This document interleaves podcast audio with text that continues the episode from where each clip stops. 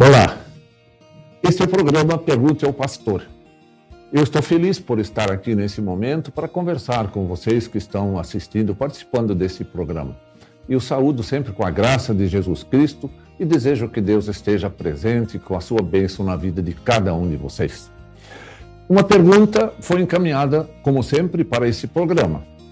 E a pergunta que foi destinada para esse dia de hoje é a seguinte: Cristãos confessam o que Deus ajuntou não o separe o homem, mas muitos cristãos se divorciam. Não são todos eles hipócritas? Esta foi a pergunta. É uma pergunta séria, é uma pergunta que é um pouco, é, vamos dizer assim, generalizando todos os cristãos na pergunta. Mas nós vamos falar sobre ela sem nenhum receio e vamos colocar a palavra de Deus como fundamento da nossa resposta.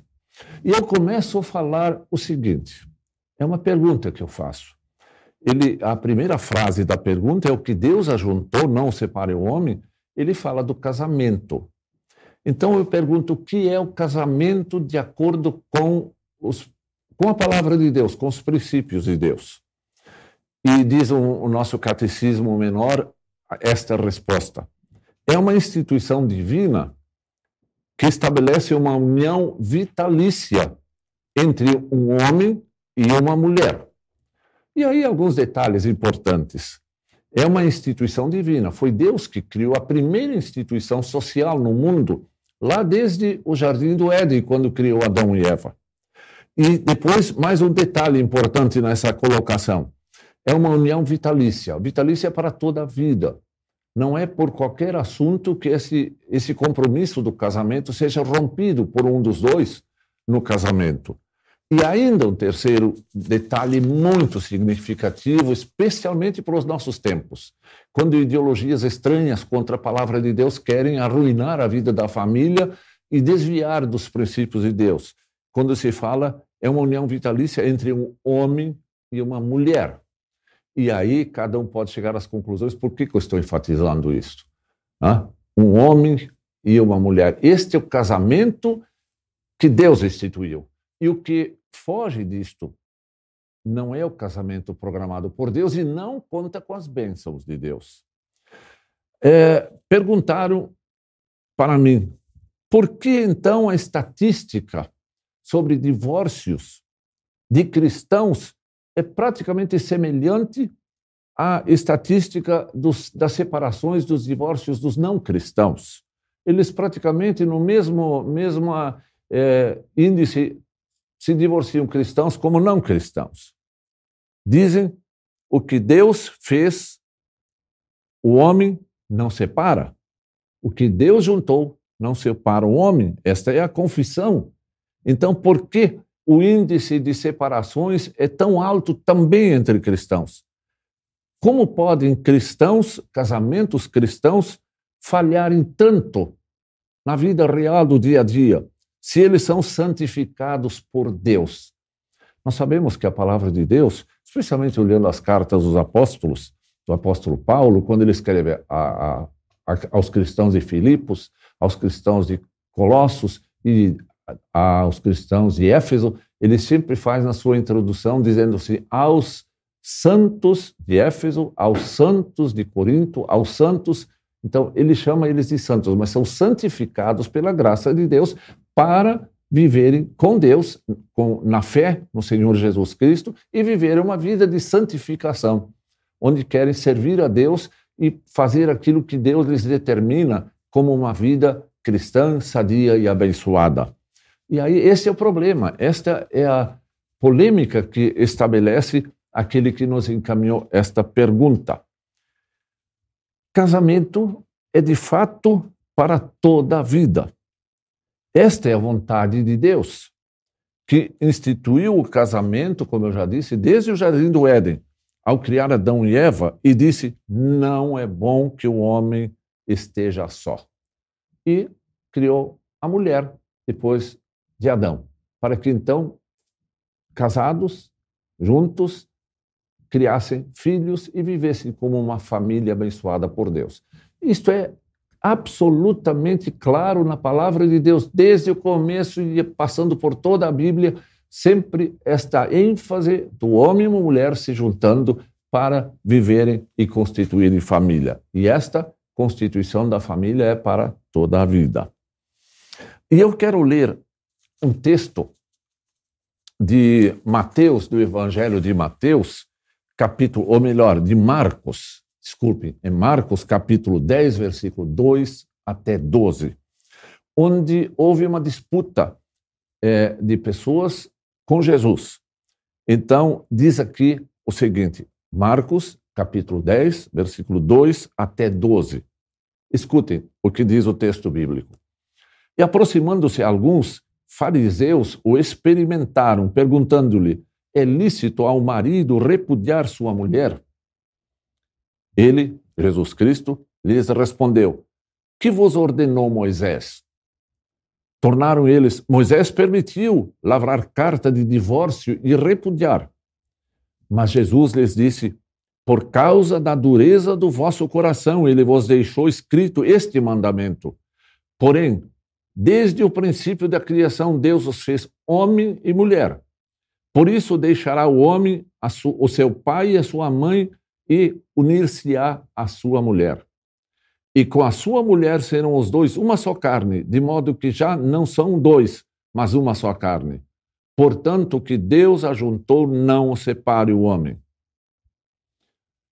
Absolutamente claro, quando Jesus mesmo, o Mestre, o nosso Salvador, dá orientação. É claro que ele chamou atenção sobre o que Moisés permitiu da, é, lavrar carta de divórcio é para a proteção da mulher, porque a mulher naquele tempo era repudiada, era desprezada por qualquer incompatibilidade de gênios ou por qualquer probleminha. O homem é, simplesmente mandava a mulher embora e ela era exposta, exposta na sociedade e era desprezada, ridicularizada, era perseguida. Então, Deus permitiu que Moisés lavrasse uma carta de divórcio, declarando, entregando para a mulher uma carta, dizendo que ela não cometeu nada grave, que ela não era uma adúltera, mas que era uma pessoa que merece ser respeitada. Então, essa, esse é um documento, tipo um salvo-conduto para as mulheres daquela época. Era uma proteção de Deus para as mulheres que eram tão maltratadas naquele tempo. Aliás, até hoje, em muitos casos também. Então, esse texto deixa absolutamente claro que o casamento é uma união vitalícia. O que Deus ajuntou, não o separe o homem, versículo 9 de Marcos, capítulo 10. Nós precisamos lembrar aqui, nessa altura, que o Evangelho, a palavra de Deus, não é escrita, não foi escrita para aquele tempo apenas. Ela é uma palavra atemporal, significa não para um determinado tempo. O Evangelho é, é para todo tempo. O evangelho é, não vai seguindo a lógica do mundo de acordo com a cultura de cada época. Não. Ele não é adaptável ou transformado em princípios humanos. Ele não se adapta aos moldes da cultura do momento de cada época. A palavra de Deus, ela perpassa os tempos todos até o fim do mundo, até a segunda vinda de Cristo. Por isso, esses princípios sobre casamento, sobre é, divórcio, sim ou não, esses valores permanecem, são para toda a vida da humanidade. Então, o Evangelho nos recorda sempre como uma verdade que ultrapassa os condicionamentos temporais e tem como objetivo valorizar o homem e a mulher para além de qualquer prejuízo ou ideologia que andam pelo mundo. Nós sabemos que hoje há, temos muitos problemas com relação a, ao casamento, à sexualidade, à vida conjugal, a, a gênero, e são princípios, são ideias que atingem, são ideologias perniciosas para a vida dos cristãos.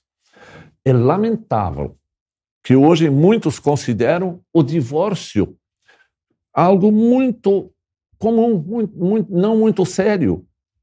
Mas ignoram a seriedade do que Deus estabelece para o casamento, para a vida familiar.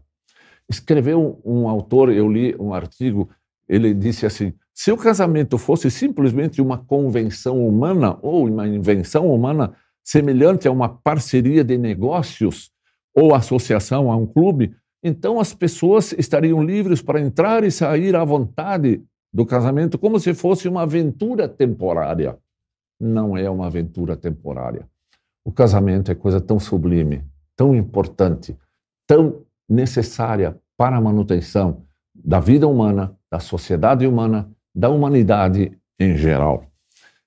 E o mais importante é que nesta vida de casamento, de família, se pergunte a Deus qual é a maneira como devemos conduzir o nosso casamento, a nossa vida em família, como viver de modo agradável a Ti, que és o nosso Deus e Senhor e Salvador. O que Deus diz sobre o casamento, portanto, vale para toda a nossa vida é a prática das orientações de Deus que conferem à vida humana a estabilidade e a duração do casamento e uma vida familiar abençoada. É isto sobre o casamento. Agora vamos falar sobre o que é hipocrisia. Porque o que nos enviou a pergunta ele diz assim: mas há muitos cristãos que se divorciam. É, infelizmente, esta é uma verdade. Mas ele diz assim: não são todos hipócritas. Ele fala e pergunta se todos os cristãos são hipócritas. O que é ser hipócrita? Esta é a pergunta que eu faço. E eu tento respondê-la. É alguém que faz de conta que é cristão, é apenas um cristão de nome um cristão folclórico, é um ator, é um ator que faz que é, mas não é. Ele desempenha apenas um papel fingindo o que não é, fingindo ser o que não é. Isso é ser hipócrita. Apresentar-se como cristão, mas negar tudo na sua vida, nas suas atitudes, é, em todas as coisas da sua vida, negando então, não sendo coerente com aquilo que diz crer e professar. Se ele diz, eu creio e confesso o que Deus ajuntou, não separe o homem, mas em seguida se separa por qualquer motivo, ele está desprezando e sendo hipócrita, sim, porque ele diz confiar naquilo que Deus diz, mas ele não o pratica. Quando Cristo ensinou a importância da vida humana, especialmente aqui nós encontramos no grande Sermão do Monte, quando Jesus fala sobre a oração, sobre o jejum, sobre dar esmolas. São três coisas que ele aponta lá. E Jesus ali é, desencorajou os seguidores dele, os cristãos, a seguir os exemplos daqueles que eram hipócritas naquele tempo, que faziam essas coisas apenas para se mostrar à sociedade, para que a sociedade os admirasse como se esses fossem os perfeitos, mas eles não viviam aquilo que, que diziam fazer. Então, nós vamos ver é, essa, esse assunto no capítulo 6 de Mateus. No capítulo 6 de Mateus, nós encontramos aqui as orientações sobre oração, jejum e dar esmolas. Por que, que eu cito esse texto? Porque está relacionado com a ideia da hipocrisia, de ser hipócrita. Jesus diz assim: quando, pois, deres esmola, não toques trombeta diante de ti, como fazem os hipócritas nas sinagogas e nas ruas para serem glorificados pelos homens. Em verdade vos digo que eles já receberam a recompensa. Tu, porém, ao dares a esmola, ignore a tua esquerda o que faz a tua direita, para que a tua esmola fique em secreto e teu pai, que vê em secreto, te recompensará. Eles faziam isso apenas para se mostrar. Era apenas uma coisa exterior que não, eles não viviam isso no seu coração e nos seus princípios de vida. E aí, em seguida, ele fala sobre como orar. Ele de novo repete: E quando orares, não sereis como os hipócritas, porque gostam de orar em pé nas sinagogas e nos cantos das praças para serem vistos pelos homens. Em verdade vos digo que eles já receberam a recompensa. E a recomendação para que orem, se fechem nos seus quartos e orem, para que Deus ouça suas orações e Deus vê o que eles fazem nos seus quartos. E ainda sobre jejuar, de novo, quando jejuardes, não vos é, mostreis contristados como os hipócritas, porque desfiguram o rosto com o fim de parecer aos homens que jejuam. Vejam, Jesus aqui, nesse, nesse Sermão do Monte, em três oportunidades, ele chama a atenção sobre a hipocrisia. Voltando à história do casamento. Se alguém fica dizendo por fora, se mostrando para a sociedade, eu sou cristão, eu sou cristão, mas na vida prática ele não faz a vontade de Deus. E aí nós temos um texto muito claro na palavra de Deus, onde ele diz: Nem todo aquele que me diz Senhor, Senhor entrará no reino dos céus, não basta dizer da boca para fora que é cristão, que é seguidor de Cristo, que crê em Cristo, mas na vida prática nega tudo por suas obras, pelo seu estilo de vida na, aqui no mundo. Então, há uma advertência também muito séria no Novo Testamento contra o pecado de hipocrisia. Exemplo, apenas citar um exemplo, registrado em Atos capítulo 5, versículo 1 a 10, a história de Ananias e Safira, que venderam uma propriedade e vieram ao templo trazer o, o resultado da venda o, da, para a oferta ao templo e disseram, eh, depositaram lá aos pés dos apóstolos a oferta eh, em dinheiro e disseram para Pedro, é, Pedro perguntou, isso é tudo que vocês conseguiram com a venda da sua propriedade? E sim, foi tudo. Na realidade, era mentira, era uma parte só. E, a, e o final deles foi trágico. Caíram mortos no templo por causa da sua mentira, da sua hipocrisia de, de dizer uma coisa fazendo outra. Isto é lamentável na vida dos cristãos, sim. Há, então, sempre esta advertência da palavra de Deus. No Novo Testamento encontramos, então, registros entre, em muitos lugares sobre essa esse chamamento de Deus para a coerência entre fé e vida, entre fé e obras, para que através das obras dos cristãos a fé seja mostrada. A fé, a fé que produz obras. E então, se eles são coerentes com aquilo que eles professam. Cristãos vão sofrer, sim. E aí é uma das palavras muito importantes nessa pergunta. Os cristãos não são perfeitos, embora com fé, embora perdoados pela graça de Deus quando se arrependem e creem em Cristo. Eles sempre ainda são imperfeitos neste mundo e eles estão sujeitos a tentações do mundo, de Satanás, do mundo. A própria carne humana tenta as pessoas, os cristãos. E precisamos sempre ter, ter cuidado para não cairmos na, nas tentações e sermos vencidos pelas tentações. No casamento, isso é bem possível, alguém ser atraído é, para é, fugir do casamento e quebrar o casamento procurando outra, outra vida com outras pessoas. Então, o apóstolo Paulo escreve aos Coríntios, capítulo 10, versículo 12: Aquele que pensa estar em pé, veja que não caia. Olha, essa advertência muito séria, porque o risco existe de o cristão cair quando ele se descuida.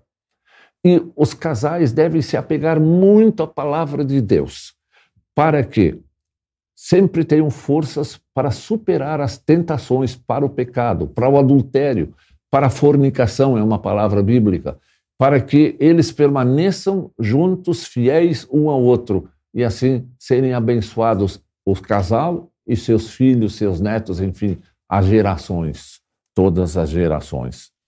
Nem sempre os cristãos têm uma vida fácil. As tentações são muito claras, muito violentas. E eu chamo a atenção para os meios de comunicação, para as imagens, para os filmes, para as novelas que apresentam o adultério, ah, os pecados contra o sexo, assim com uma facilidade, como se fosse uma coisa absolutamente comum, não condenável. E esse é o risco quando os cristãos é, apreciam essas coisas na TV, nos meios de comunicação e não têm um critério, não têm um discernimento e não pe peçam a Deus para que os livre de cair nessas tentações de serem impactados por essas ideias e de serem desviados de Deus. O risco é grande, o risco é muito grande. Claro que nem todo mundo que se apresenta como cristão é realmente cristão. Lamentavelmente, há sempre o joio no meio do, do trigo, texto bíblico. Há aqueles que dizem Senhor, Senhor, mas Jesus, conhecendo eles, diz: Eu não os conheci, eu não os conheço, diz o texto bíblico. Eu não sei quem vocês são. Hoje, nós estamos num mundo caótico, num mundo problemático. Se há pessoas, queridos é, ouvintes, queridos que estão conosco nesse programa, se há pessoas na igreja que são hipócritas, que fingem ser cristãos, isto não significa que nós podemos concluir e afirmar que todos os cristãos são hipócritas, como parece insinuar a pergunta que perguntou, disse assim: não são todos hipócritas? Não, não são. Não podemos generalizar. Se alguns caem, e pode ter, ser até bastante, muita gente, mas eles não, não podemos concluir e chegar então a afirmar que todos os cristãos são hipócritas. E também não dizer que a igreja cristã é culpada pelas quedas das pessoas. A igreja está aí para anunciar a palavra de Deus, para ensinar os caminhos de Deus. Como Cristo disse, ide por todo o mundo, fazer discípulos de todas as nações, ensinando-os, batizando e ensinando-os todas as coisas que eu vos tenho ordenado. A igreja ensina, mostra, ora pelos, pelos, pelo povo, para que eles cresçam na fé, para que cresçam no conhecimento. Mas se alguns se desviam, alguns se divorciam, isso é questão pessoal. A igreja não tem culpa. E ninguém pode generalizar e acusar a igreja cristã como se ela fosse é, é, responsável pelas quedas de algumas pessoas. Precisamos nós nos firmar na palavra de Deus. 1 João capítulo 5, versículo 1 a 5. Eu quero ler esse texto. Todo aquele que crê que Jesus Cristo, que Jesus é o Cristo, é nascido de Deus. Todo, João diz assim: todo aquele que crê que Jesus é o Cristo, quer dizer, o Messias revelado, no, anunciado no Antigo Testamento, que se revelou no Novo Testamento, este é nascido de Deus. Então, ele é filho de Deus, é cristão. E todo aquele, continua o, o apóstolo, e todo aquele que ama ao que o gerou, também ama ao que dele é nascido. Nisto conhecemos que amamos os filhos de Deus, quando amamos a Deus e praticamos os seus mandamentos. E, e nesse assunto do casamento, nós temos que lembrar o sexto mandamento: não adulterarás. Não quebra o teu matrimônio. Não te separa. E aí continua o apóstolo, porque este é o amor de Deus, que guardemos os seus mandamentos. Ora, os seus mandamentos não são penosos, porque todo o que é nascido de Deus vence o mundo. E este, esta é a vitória que vence o mundo, a nossa fé, a fé em Jesus Cristo. Quem é o que vence o mundo? Pergunta o João. Senão aquele que crê ser Jesus, o Filho de Deus? Vejam, ele aponta para os filhos de Deus, eles são filhos porque creem em Cristo. E Deus lhes assiste com a sua graça, com seu Santo Espírito, fortalece a sua fé. E com esta fé, quando alguém se apega com esta fé na graça de Deus, no amor de Deus, na proteção de Deus, ele vence as tentações. Quem vacila, quem não vigia, ele pode cair. Veja como Jesus nos ama tanto. Ele se coloca à nossa disposição para estar sempre nos protegendo, nos amparando, para que nós cheguemos no fim da nossa vida junto de Deus na eternidade. Como é bom quando alguém cumpre os seus compromissos no casamento, é fiel e anda nos caminhos de Deus. E o amor, que é aquela cola entre o homem e uma mulher. O amor é que solidifica a vida cristã entre o homem e a mulher, o marido e a esposa. E para isso eu quero terminar hoje a nossa reflexão, a nossa resposta, com o texto magnífico que o apóstolo Paulo escreve aos Coríntios, capítulo 13, falando do amor. E que este amor seja de fato praticado. Ele diz assim: ainda que eu fale línguas, as línguas dos homens e dos anjos, e se não tiver amor, serei como bronze que soa ou como símbolo que retine. É apenas fazendo barulho, em, outro, em outras palavras. Ainda que eu tenha o dom de profetizar e conheça todos os mistérios e toda a ciência, ainda que eu tenha tamanha fé ao ponto de transportar montes, se não tiver amor, nada serei. E ainda que eu distribua todos os meus bens entre os pobres, e ainda que entregue o meu próprio corpo para ser queimado, se não tiver amor, nada disto me aproveitará. O amor, e aí vem a explicação do que é amor. O amor é paciente. O amor é capaz de sofrer pelo seu companheiro ou pela sua companheira. É benigno. O amor não arde em ciúmes, não se ufana, não se ensoberbece, não se conduz inconvenientemente, não procura os seus, os seus interesses, não se exaspera, não se ressente do mal, não se alegra com a injustiça, mas regozija-se com a verdade. Tudo sofre, tudo crê, tudo espera, tudo suporta. O amor jamais acaba, mas havendo profecias desaparecerão, havendo língua cessarão, havendo ciência passará. Porque em parte conhecemos e em parte profetizamos. Quando, porém, vier o que é perfeito, então o que é em parte será aniquilado. Quando eu era menino, diz, eh, Paulo, falava como menino, sentia como menino, pensava como menino. Quando cheguei a ser homem, desisti das coisas próprias de menino. Porque agora vemos como espelho, obscuramente, então veremos face a face. Agora conheço em parte, então conhecerei como também sou conhecido. Agora, pois, ele conclui: permanece a fé, a esperança e o amor. Esses três, porém o maior deles é o amor. Não existe outra solução melhor para o casamento. Fé no Senhor Jesus Cristo, conhecer a vontade de Deus, viver a vontade de Deus e, acima de tudo, também no casamento, no relacionamento, para evitar divórcios, desentendimentos, desgraças na vida da família entre o casal, o amor. O amor que vem do coração, onde Deus habita e que Deus fortalece. E eu vou dizer que Deus esteja com cada um. Que sejamos sempre honestos, sinceros, sejamos coerentes com a fé que nós temos. Sendo assim, caminhando com Deus, vivendo de maneira agradável a Deus, praticando boas obras, para que, vendo as nossas boas obras, diz o texto, os outros glorifiquem o nosso Deus que é tão bondoso. Eu concluo dizendo: Deus vos guarde, Deus vos abençoe. Eu termino com esta oração.